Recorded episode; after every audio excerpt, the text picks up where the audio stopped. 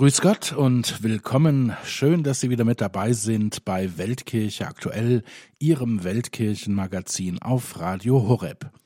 Aus dem Studio von Kirche in Not begrüßt Sie Volker Niggewöhner.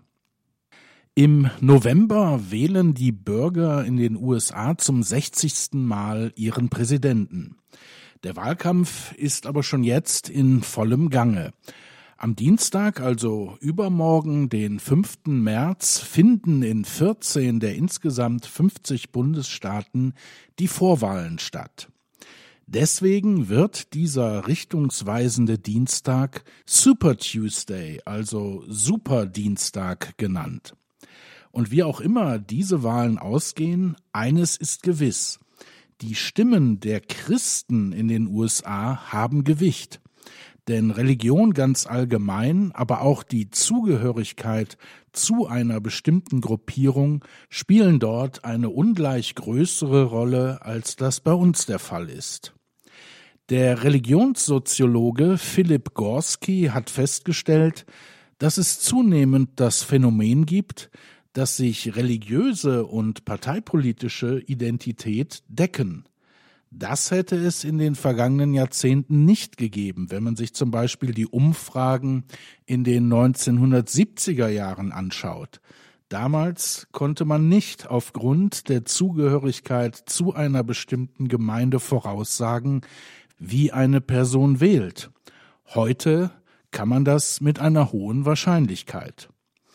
Für uns ist dieser Super Tuesday heute Anlass, Ihnen im fünften und letzten Teil über christliche Gruppierungen in den USA eine weitere vorzustellen, und zwar die nationalistischen Gruppen, die sich als christlich bezeichnen.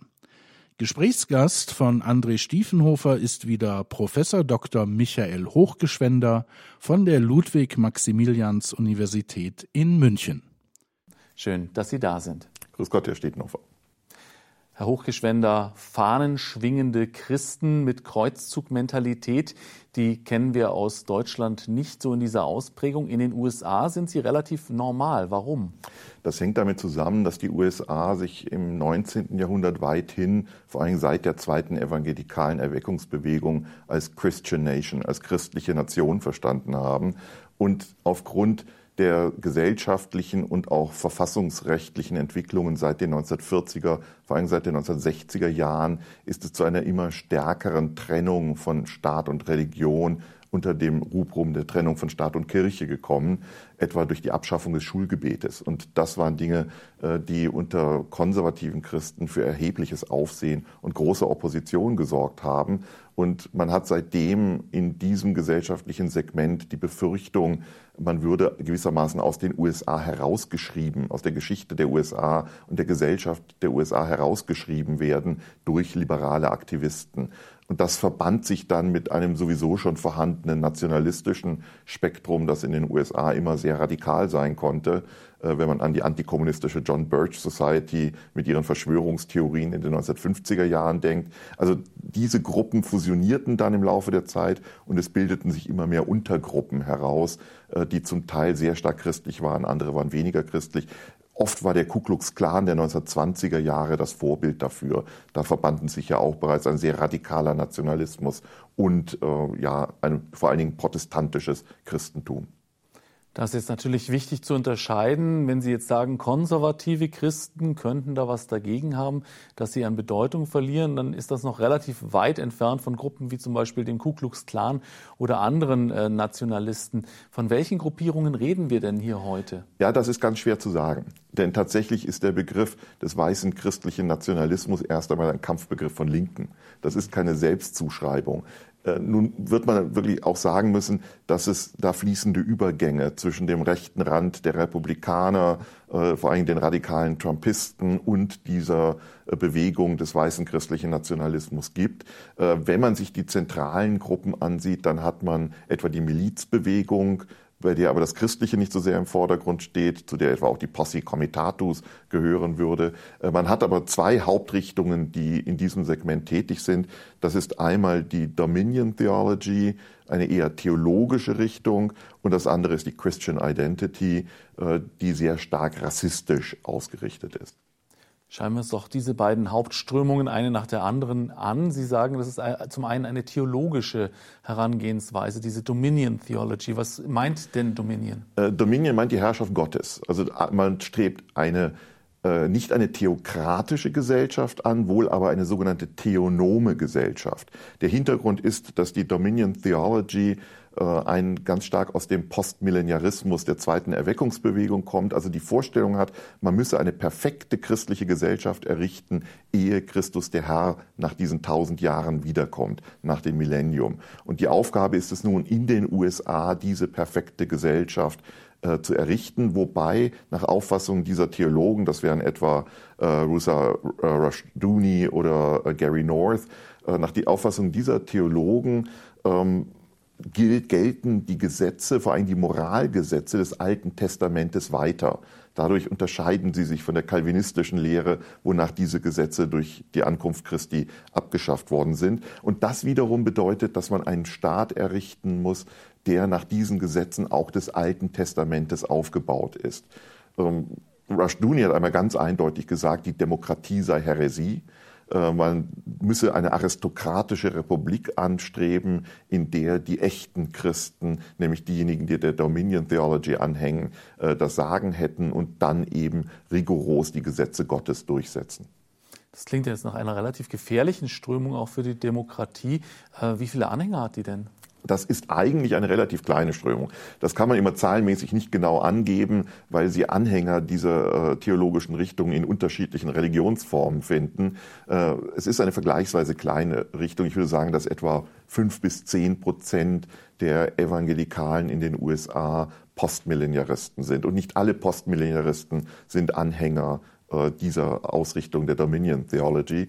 Nichtsdestotrotz sind sie vor allen Dingen im äh, Radio, in christlichen Radiosendern relativ einflussreich. Sie haben eigene Colleges, ähm, sie haben eigene Fernsehsender zum Teil. Das heißt, das Gedankengut ist immer da und derjenige, der dieses Gedankengut benötigt, um seine Position durchzusetzen, kann jederzeit darauf zurückgreifen. Wobei man ausdrücklich sagen muss, das Ganze kommt ursprünglich gar nicht aus den USA. Äh, die Dominion Theology ist entwickelt worden von Abraham Kuipers, einem äh, niederländischen Ministerpräsidenten der kalvinistischen antirevolutionären Partei Anfang des 20. Jahrhunderts. Und es ist praktisch diese Art der Theologie äh, zum Teil unter einer Fehlwahrnehmung von theologischen Äußerungen von Bonhoeffer und anderen, ist dann in die USA gekommen und wird dort sehr weit äh, rezipiert innerhalb bestimmter sehr fundamentalistischer evangelikaler Kreise hat also vor allem in diesen Kreisen eine kulturelle Wirkung und eine Wirkung auf die Denkweise der Menschen in den USA. Der zweite Begriff, den Sie genannt haben, ist Christian Identity. Was versteht man denn darunter? Ja, die Christian Identity ist eine Bewegung, äh, die wenig organisiert ist, ähnlich wie die Dominion Theology. Äh, das sind kleine Gruppen, sehr oft Gefängnisgangs. Also die Christian Identity ist in Kreisen, rassistischen Kreisen in Gefängnissen sehr stark verbreitet. Sie ist ursprünglich gar nicht so sehr christlich. Das war äh, ursprünglich einmal äh, die äh, British, das British Hebrew Movement, also ähm, Briten, die behaupteten, die Angelsachsen seien die zehn verlorenen Stämme Israels. Anfangs war das eine sehr philosemitische Bewegung, die aber auf dem Weg über den Atlantik das Philosemitische verloren hat und zu einer antisemitischen Bewegung geworden ist. Und nach Ansicht dieser Gruppierung sind die arischen Völker, wie sie ausdrücklich sagen, die äh, einzigen von Gott geschaffenen Völker. Das ist die adamitische Menschheit. Und das sind die zehn verlorenen Stämme Israels, zu denen zählen die Deutschen, äh, die Skandinavier, aber auch die Finnen interessanterweise, die Angelsachsen, ähm, die Franzosen, die Niederländer, das sind also sozusagen das auserwählte Volk Gottes. Alle anderen, insbesondere die Juden, sind der Same der Schlange, also Teufelskinder. Nicht weiße Rassen haben nach dieser Auffassung keine Seele, deswegen können sie Gott nicht schauen. Ähm, die Christian Identity ist eine sehr radikale äh, Bewegung, wie man unschwer erkennen kann, äh, die ganz deutlich unterscheidet, es gibt richtige Menschen und es gibt falsche Menschen und die zum Beispiel auch im gewaltsamen Kampf gegen die Abtreibung ganz vorne steht. Fast alle Täter, die Abtreibungsärzte in den 1990er Jahren ermordet hatten, waren ursprünglich katholische Sedisvakantisten, die dann zur Christian Identity gekommen sind und die das deswegen gemacht haben, weil sie die Tötung weißer Kinder verhindern wollten. Äh, die Mud People, wie man die äh, Menschen anderer Rassen bezeichnet, äh, weil sie keine Seele haben, zählen deren Föten auch nicht. Und für die setzt man sich auch nicht ein. Also das ist tatsächlich eine sehr sehr radikale Bewegung, deren christlicher Charakter eigentlich nicht mehr erkennbar ist. Das klingt auf jeden Fall sehr bedrückend. Ähm, ist das denn eine eigene Kirche? Kann man sich das so vorstellen? Die haben die eigene Gebäude oder sind die in verschiedenen Kirchen? Nein, äh, die sind meistens in gar keiner Kirche mehr, mhm. sondern die bilden sehr lose, zum Teil überhaupt nicht miteinander verbundene Gruppen und tauchen meistens im Umfeld äh, politischer Bewegungen auf. Also die Weiße Arische Bruderschaft etwa, die in Gefängnissen rekrutiert und dort eine Art Selbstschutzorganisation gegenüber Schwarzen und Latino-Gangs darstellt. Ähm, die ist sehr stark von Christian Identity durchdrungen. Sie haben am alleräußersten Rand des protestantischen Fundamentalismus, haben sie ein paar Gruppen, die der Christian Identity nahestehen. Äh, ansonsten sind sie etwa in der Milizbewegung, bei den Proud Boys. Äh, da findet man Anhänger der Christian Identity, die dann ganz stark diese Idee vertreten, die USA seien ein Land, das einzig für die weiße Rasse da sei und wo dann zum Teil auch regelrechte kollektive Vernichtungsfantasien äh, gepflegt werden. Das verbindet sich dann oft mit den Turner Diaries und der Vorstellung, die USA würden beherrscht werden von einer zionistischen Okkupationsregierung und eines Tages käme es zur Nacht der langen Messer, in der man alle vor allen Dingen in Mischehen lebenden Personen umbringen würde, äh, alle Schwarzen umbringt. Also das sind wirklich äh, kollektive Vernichtungsfantasien, die da gepflegt werden. Das ist etwas anderes als in der, in der Dominion Theology, äh, die zwar auch sehr stark die Todesstrafe einsetzen würde, um moralische Werte durchzubringen, die aber nicht diesen, äh, diese Massenvernichtungswahn hat, der in der Christian Identity oft vertreten ist. Das sagt Michael Hochgeschwender, Professor für nordamerikanische Kulturgeschichte an der Ludwig-Maximilians-Universität in München. Mehr über rechte christliche Gruppierungen und ihren Einfluss auf die US-Gesellschaft dann gleich. Radio Horeb, Ihre christliche Stimme in Deutschland mit dem Magazin Weltkirche aktuell. Ja, liebe Hörer, Amerika wählt zwar noch keinen neuen Präsidenten, aber am kommenden Dienstag, dem sogenannten Super Tuesday, finden in den USA in zahlreichen Bundesstaaten richtungsweisende Vorwahlen statt. Professor Michael Hochgeschwender von der Ludwig-Maximilians-Universität in München stellt heute im fünften Teil unserer Reihe über christliche Gruppierungen in den USA die äußerste Rechte vor. Wenn ich mir jetzt vorstelle, dass so etwas wie die Christian Identity in Deutschland vertreten würde, dann wäre sofort der Verfassungsschutz auf dem Plan und natürlich würden sich auch alle christlichen Kirchen davon distanzieren. Wie ist denn da das kulturelle und kirchliche Echo in den USA? Ja, also auch selbstverständlich distanzieren sich alle christlichen Kirchen. Äh, nicht so sehr von der Dominion Theology, wie gesagt, die ist in manchen Kreisen wird die durchaus gepflegt, aber von der Christian Identity auf alle Fälle. Da ist eindeutig klar, das ist keine christliche Bewegung. Nur ist die Verurteilung etwas etwas schwer, weil es keine Organisation gibt, die man verurteilen kann. Man kann nur das Gedankengut verurteilen. Äh, Anhänger dieser Bewegungen äh, werden natürlich auch vom FBI beobachtet. Das ist in den USA genauso wie bei uns. Ähm, da hat es auch schon gewalttätige Auseinandersetzungen seit den 1980er Jahren immer wieder gegeben. Äh, das Problem ist in den USA ein bisschen und äh, das unterscheidet die amerikanische Demokratie vom Konzept der wehrhaften Demokratie in Deutschland dass die Meinungsfreiheit sehr weit ausgelegt wird. Äh, es gibt, gab früher die berühmte Anwältin Eleanor Norton Holmes, eine schwarze Bürgerrechtlerin, die immer für das Recht des Ku Klux Klan eintrat, rassistisch sein zu dürfen. Äh, und der Ku Klux Klan hat gerne diese Rechtsanwältin benutzt, um das äh, durchzusetzen. Und man hat in den USA das Recht, offen rassistisch zu sein. Nur darf man nicht zu offener Gewalt aufrufen.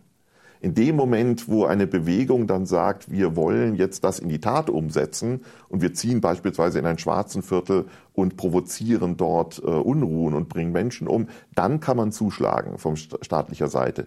Indem man das nur verkündet, muss der Staat praktisch zuschauen und beobachten. Das wird gemacht, das ist völlig selbstverständlich, aber durch die weite Auslegung des ersten Verfassungszusatzes haben Amerikaner das Recht auf radikale Positionen. Das ist also ein großer Unterschied zwischen den USA und Deutschland, dass in den USA der Staat nicht so viele Möglichkeiten hat, hier die Meinungsfreiheit äh, zu beschränken. Haben diese Gruppen deshalb auch einen stärkeren Einfluss in den USA als zum Beispiel in Deutschland? Ja, äh, in, vor allen Dingen in bestimmten Bundesstaaten. Also solche Gruppen sind äh, gar nicht mal so sehr im Süden, sondern vor Dingen im Mittelwesten und im Westen weit vertreten. Also die Milizbewegung, in deren Umfeld die Christian Identity sich gerne entfaltet, ist etwa in Michigan, in Montana, North Dakota, Wyoming sehr stark. Das sind Staaten mit sehr wenig Einwohnern, die sehr weit auseinanderleben. Äh, da sind diese Gruppen zum Teil sehr stark. In Kansas gibt es äh, zum Teil eine aus dem baptistischen Bereich kommende äh, Kirche, die auch in diesen Kategorien denkt, die zum Teil auch in ihrem Auftreten sehr brutal ist. Ähm, also das ist, sind so die Hochburgen, äh, wenn man so will, aber etwa in New York oder Los Angeles, San Francisco, New Orleans, in den Großstädten werden Sie das kaum finden. Das ist eine Bewegung, die vor allen Dingen, das sind Bewegungen, die vor allen Dingen im ländlichen Bereich in den USA weit verbreitet sind. Es klingt auch alles so nach einer Außenseiterkultur, wenn Sie sagen, da kommt sehr viel auch aus den Gefängnissen heraus. Gibt es denn auch in der Ober- und Mittelschicht ähm, Leute aus dieser Spektrum? Die Dominion Theology ist durchaus in Bereichen der Mittelschicht äh, in den USA vertreten. Da würde ich auch sagen, in, in Teilen des amerikanischen Südens findet man das ebenfalls. Und auch da gibt es fließende Übergänge. Also Menschen, die jetzt sagen würden, ich bin zwar nicht für den theonomen Staat im Sinne der Dominion Theology, aber ich fände es sehr gut, wenn die Moralvorstellungen des Buches Leviticus etwa gegenüber Homosexuellen durchgesetzt würden. Also das wäre dann wieder im Bereich etwa dessen, was in Teilen der Southern Baptist Convention äh, auch gelehrt wird. Äh, da findet man das ebenfalls. Also in diesen fließenden Übergängen findet man das auch in Teilen der Mittelklasse, vor allen Dingen unter Evangelikalen, manchmal auch durchaus unter konservativen Katholiken in den USA. Ähm, die Christian Identity ist tatsächlich eine Bewegung, die ganz stark im kleinstädtischen, im ländlichen Bereich äh, bei Menschen, die eher äh, ja, sagen wir, der gehobenen Unterklasse angehören, so die, die ländlichen äh, weißen Schichten, die auch sehr oft Angst haben vor, äh, vor Modernisierungsprozessen in den USA. Ähm, und die bildet dann wiederum das Sympathisantenumfeld auch für äh, religiös motivierten Terrorismus, etwa bezogen auf Abtreibungskliniken in den USA. Klingt sehr stark auch nach Trump-Wählern. Inwieweit hat sich die Republikanische Partei jetzt da äh, ein Problem erhalten? Ja, das hat sie tatsächlich, ähm, denn ein Teil der hartnäckigen Trump-Wähler stammt aus diesem Milieu. Äh, und spätestens mit der Begründung des Tea Party Movement in den USA äh, und des Umfeldes von Sarah Palin in den Jahren nach der Weltfinanzkrise in dieser Zeit sind äh, diese Gruppen allmählich am rechten Rand der Republikaner stärker geworden. Früher hätte man gesagt, die wählen zwar die Republikanische Partei, aber die Partei wird vom alten Establishment beherrscht. Mit dem Tea Party Movement und dem Trump Trumpismus hat sich das geändert. Das heißt, das Partei-Establishment hat in Teilen des Landes die Kontrolle über die Vorwahlen verloren. Und damit sind vor allem im Repräsentantenhaus äh, durchaus Personen drin, die aus diesem Umfeld sich rekrutiert haben und die auch durch die Partei nicht mehr kontrollierbar sind. Das ist ein ganz, ganz großes Problem für die Republikanische Partei und wir müssen jetzt die nächsten Monate und Jahre abwarten, wie man sich von der Parteiführung her äh, entschließt, mit diesen Gruppen umzugehen, ob man sich von ihnen trennt was automatisch bedeuten würde, dass man keine Mehrheiten mehr gewinnen kann in bestimmten Bereichen der USA oder ob man versucht, sie zu integrieren. Man wird auch abwarten müssen, wie die sich dann selber weiterentwickeln. Also bei Christian Identity würde ich immer sagen, ist Hopfen und Malz verloren. Äh, das sind einfach rassistische ähm, Gewalttäter. Und da kann man gar nicht drüber diskutieren. Im Bereich der Dominion Theology gibt es durchaus auch inklusivere Varianten, die sagen, naja, ganz so äh, eng wollen wir es auch nicht sehen und wir wollen jetzt nicht jeden verfolgen, der nicht unserer Meinung ist. Also da wird man abwarten müssen, wie sich das auch innerhalb der Republikanischen Partei weiterentwickelt.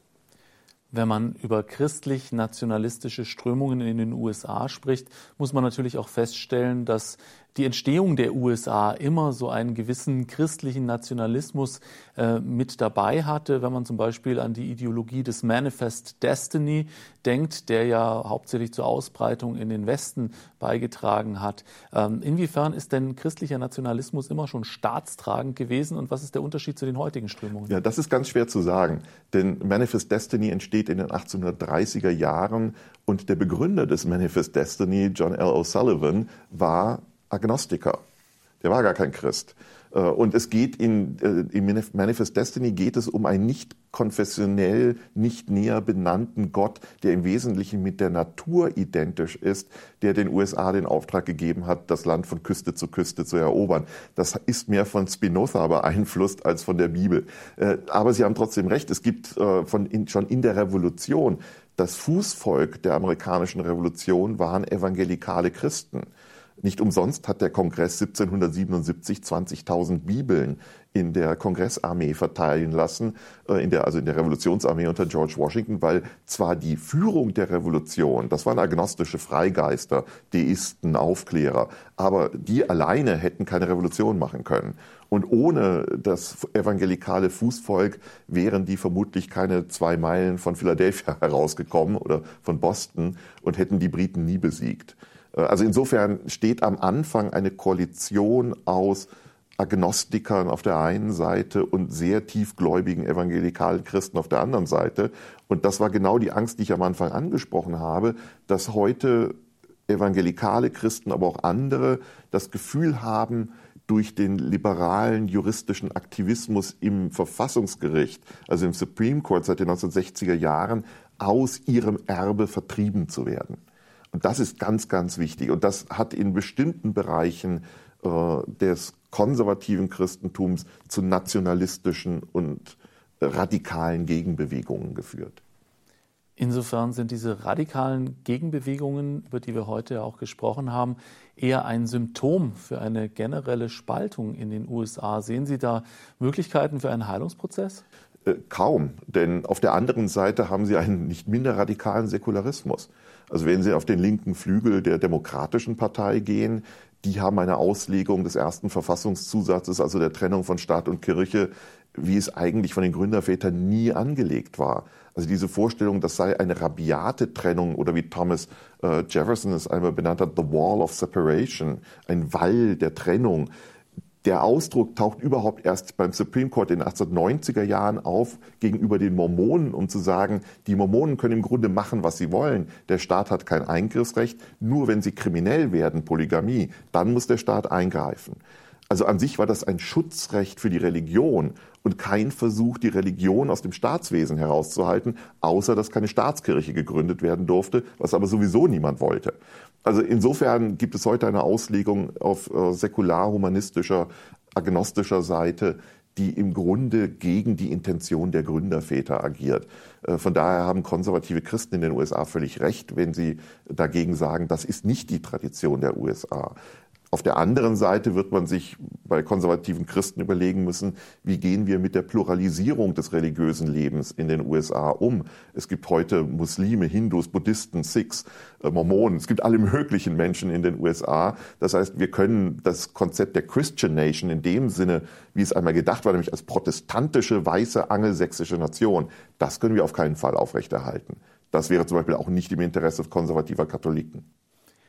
Gibt es denn solche nationalen christlichen Tendenzen auch in der schwarzen Community? In Teilen ja. Also es gibt wirklich innerhalb der äh, Black Community einzelne Kirchen äh, oder einzelne ja, Sekten, könnte man sagen, die im Wesentlichen versuchen, sich an äh, das Vorbild der Angelsachsen anzupassen. Also ich habe selber mal mit einer solchen Gruppe zu tun gehabt, die haben gesagt, wir sind nur außen schwarz, innen sind wir weiß. Und äh, durch Erziehung, also da spielt jetzt weniger Gewalt eine Rolle, sondern vor allem Erziehung, Integrationsbereitschaft, Universalismus, dadurch werden wir richtig weiß. Ähm, das wird natürlich von äh, Schwarzen, die auf ihr Schwarzsein stolz sind, sehr, sehr kritisch gesehen. Ähm, das finden sie zum Teil sogar unter ähm, amerikanischen schwarzen Muslimen, die auch sagen, eigentlich ist unser Ziel, innerlich weiß zu werden. Und das wird dann mit Reinheit verbunden. Äh, das ist eine ganz, ganz haarige Angelegenheit innerhalb der Black Community, weil das auf sehr, sehr viel Opposition stößt. Man sieht schon, diese Sendung bringt einige sehr, sehr seltsame Ansichten ähm, zutage. Wir wollen das ja auch nur darstellen und natürlich entsprechend äh, kommentieren. Darum zum Schluss die Frage, was sollte sich denn ein Zuschauer unbedingt aus dieser Sendung mitnehmen? Was muss man wissen, wenn es um christliche Nationalisten in den USA geht? Dass es eine große Gefahr ist, das eigene Land mit dem Reich Gottes in eins zu setzen. Also das ist tatsächlich der Kern des Black Nationalism.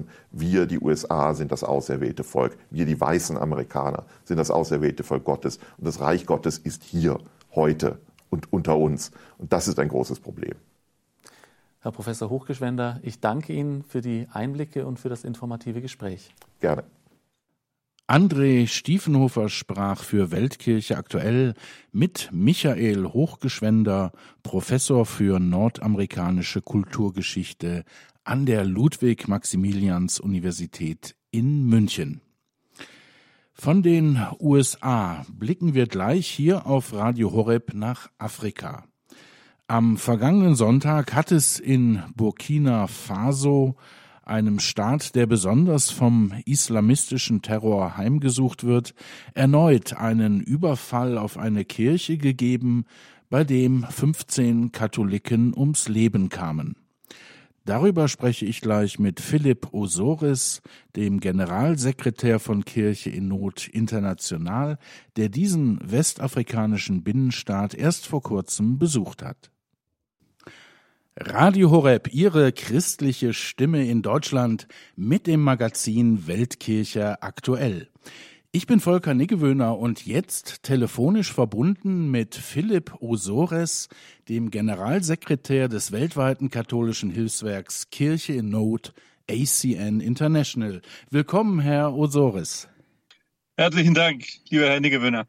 Herr Osoris, am vergangenen Sonntag sind in Burkina Faso bei einem Angriff auf einen katholischen Gottesdienst im Bistum Dori, das liegt im Norden des Landes, 15 Menschen ums Leben gekommen. Sie verfügen bei Kirchennot ja über gute Kontakte dorthin.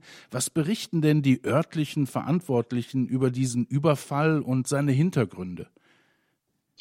Es geht äh, bei diesem Terrorismus um äh, teilweise auch äh, religiös motivierten Terrorismus. In der Mehrheit sind äh, die Terroristen Anhänger der Bevölkerungsgruppe der Fulani, eines Hirtenvolkes, das sich von Senegal bis in den Sudan entlang der Sahelzone erstreckt. Teilweise haben, hat diese Gruppierung auch, ja, auch schon in den vergangenen Jahrhunderten sich durch äh, dschihadistische äh, Konflikte hervorgetan. Man muss dazu sagen, nicht alle Anhänger dieser Bevölkerungsgruppe sind Terroristen, aber doch kann man sagen, dass die ganz große Mehrheit der terroristischen Anschläge durch Mitglieder dieser Gruppe äh, verübt wird. Sie ist vor allem eben im Norden Burkina Fasos angesiedelt. Das ist die Sahelzone, dort, wo es wenig regnet und ähm, die, die Hirten auch traditionell angesiedelt sind, aber sie sind auch in anderen Teilen Burkinas, nämlich im, im äh, Osten und Westen stark präsent, wo sie auch angeheuert werden als, äh, als Spezialisten für die Haltung von, von Vieh. Und diese ähm, Bevölkerungsgruppe, das sind, ist sehr jung, sind viele junge Männer, wenig ausgebildet, sehr, sehr arm.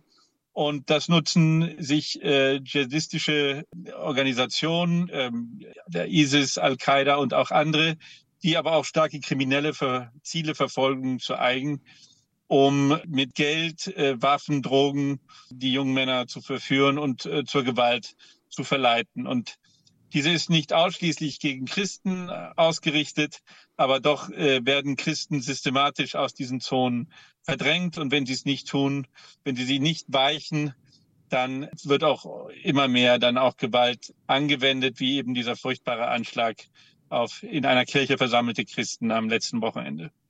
Also da vermengen sich viele Interessen und auch Motive, aber es ist dann doch zu einfach, das auf einen Konflikt zwischen ähm, Nomaden und den äh, ackerbesitzenden äh, Landbesitzern zu reduzieren, wie man oft hören kann. Absolut. Ähm, das ist äh, eher traditionell eine Symbiose zwischen den beiden Gruppen. Nicht nur, weil die Viehhirten dann die Ländereien ähm, letztendlich bedüngen nach den Ernten, nach der Regenzeit, wenn sie dann mit ihren, ihren äh, Herden drüberziehen, sondern wie gesagt auch, weil ansässige Bewohner, die sich Vieh halten, die diese Hirten äh, bitten, dann diese Herden ähm, zu verwalten. Also das ist an sich muss überhaupt nicht zu Konflikten führen, sondern es gibt eben auch ganz viele Regionen, wo es eben auch jetzt keine Konflikte gibt, sondern es gibt gewisse Spannungen, die können religiös, ethnisch sein, die, die bestehen nun einmal, aber äh, die werden eben ausgenutzt, um auf, aufgrund eben der, der Fragilität äh, der wirtschaftlichen und gesellschaftlichen Struktur dort mit äh, von außen dann Konflikte anzuheizen mit kriminellen und teilweise religiösen Zielen. Sie sprechen die Fragilität an. Das war ja nicht immer so. Die islamistischen Attacken äh, haben ja in Burkina Faso erst so richtig in den letzten Jahren äh, zugenommen. Gab es denn da einen Punkt, wo das begonnen hat und warum hat sich das überhaupt geändert? Denn früher, das konnte man ja auch lesen, galt Burkina Faso immer als so ein Hort des Friedens, wo Christen und Muslime auch gut zusammengelebt haben. Das ist in der Tat so. Also die Konflikte haben grob, also die, die Anschläge haben seit 2015, 2016 erst wirklich zugenommen. Man sieht den Einfluss internationaler Terrornetzwerke wie ISIS und Al-Qaida. Der Zusammenbruch des libyschen Staates spielt auch eine Rolle.